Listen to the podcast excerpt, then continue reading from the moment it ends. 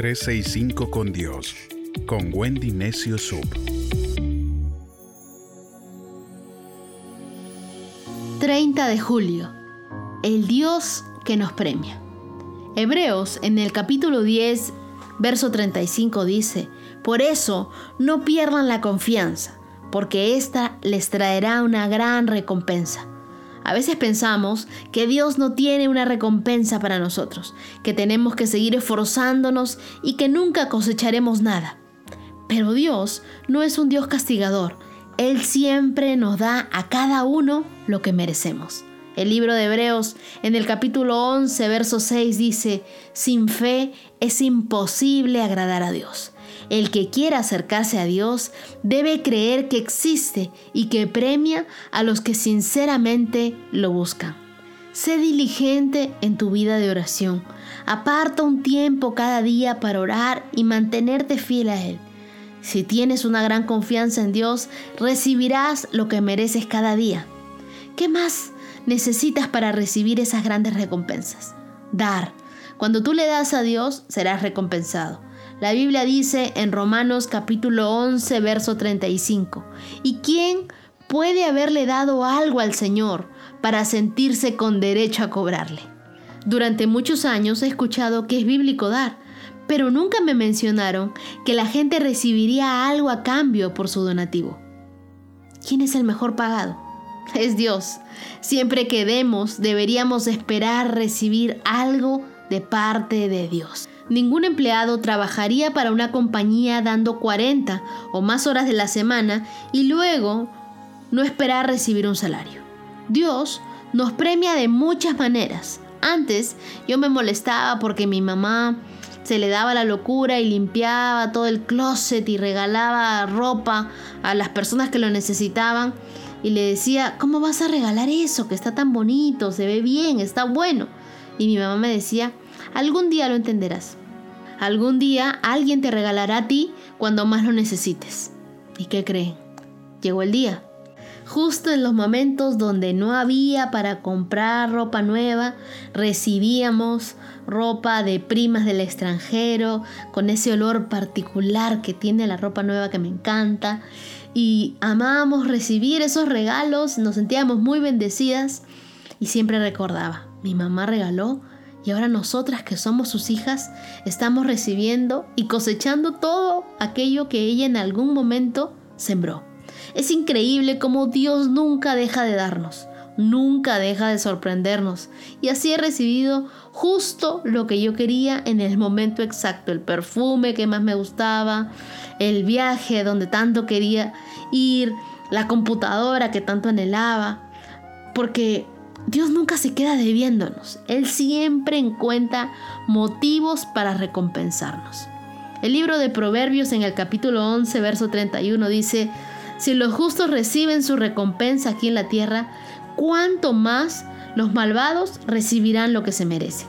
En el Antiguo Testamento, Ruth, una mujer moabita, pudo haber permitido que el conflicto y la amargura le vencieran, pero en cambio decidió seguir a Dios como respuesta, Dios, que siempre nos premia, la sostuvo y la bendijo.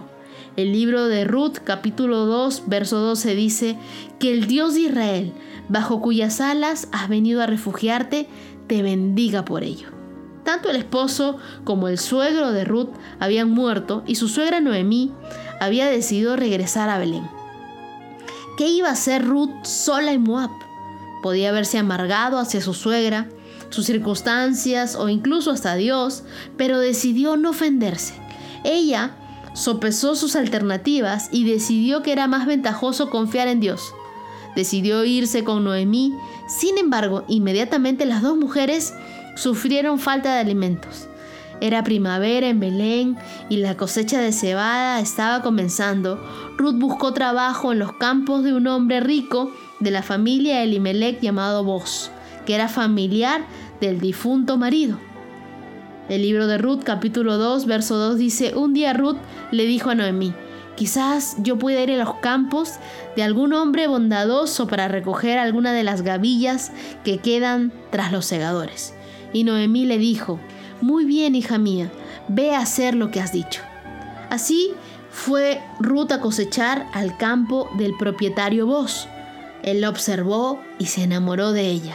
Finalmente Ruth se casó con Boz y tuvieron un bebé que se llamó Obed, que se convertiría en el abuelo del rey David, antepasado de Jesucristo. Dios recompensó a Ruth maravillosamente por su fidelidad. Recuerda que siempre que te comprometes con Dios, llega después un tiempo de prueba. Al principio parecía que Ruth y Noemí se iban a morir de hambre en Belén o en el mejor de los casos se convertirían en las mendigas de las calles. Pero Ruth siguió confiando en Dios y en el tiempo exacto ella recibió su premio.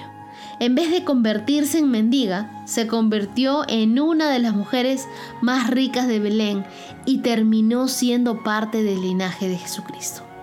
El libro de Colosenses en el capítulo 3, verso 24 dice, recuerden que el Señor Jesucristo les dará la parte que le corresponde, pues Él es el Señor a quien en realidad sirven ustedes.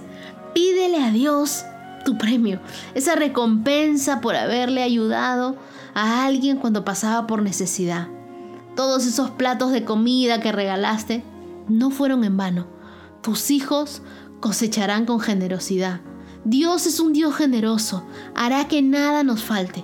A veces me acuesto pensando, ¿y ahora qué me regalará Dios? ¿Con qué me sorprenderá el día de mañana? Él nunca se olvida todo lo que tú has hecho por otros. Él siempre te premia. Él siempre bendice la generosidad. Yo soy una convencida de que Dios siempre premia la generosidad. Dios siempre abre las puertas para la abundancia y para la bendición. Así que no dudes en reclamarle tu premio. Sin fe es imposible agradar a Dios. Y el que quiera acercarse a Dios debe creer que existe y que premia a los que sinceramente lo buscan. Tú y yo, que cada día buscamos a Dios, vamos a recibir un premio. No sé cuál sea tu premio, pero de que estoy segura que Dios te va a premiar, estoy segura que Dios te va a premiar. Por todo lo que tú has sembrado con generosidad, Dios tiene un premio para ti. Espéralo.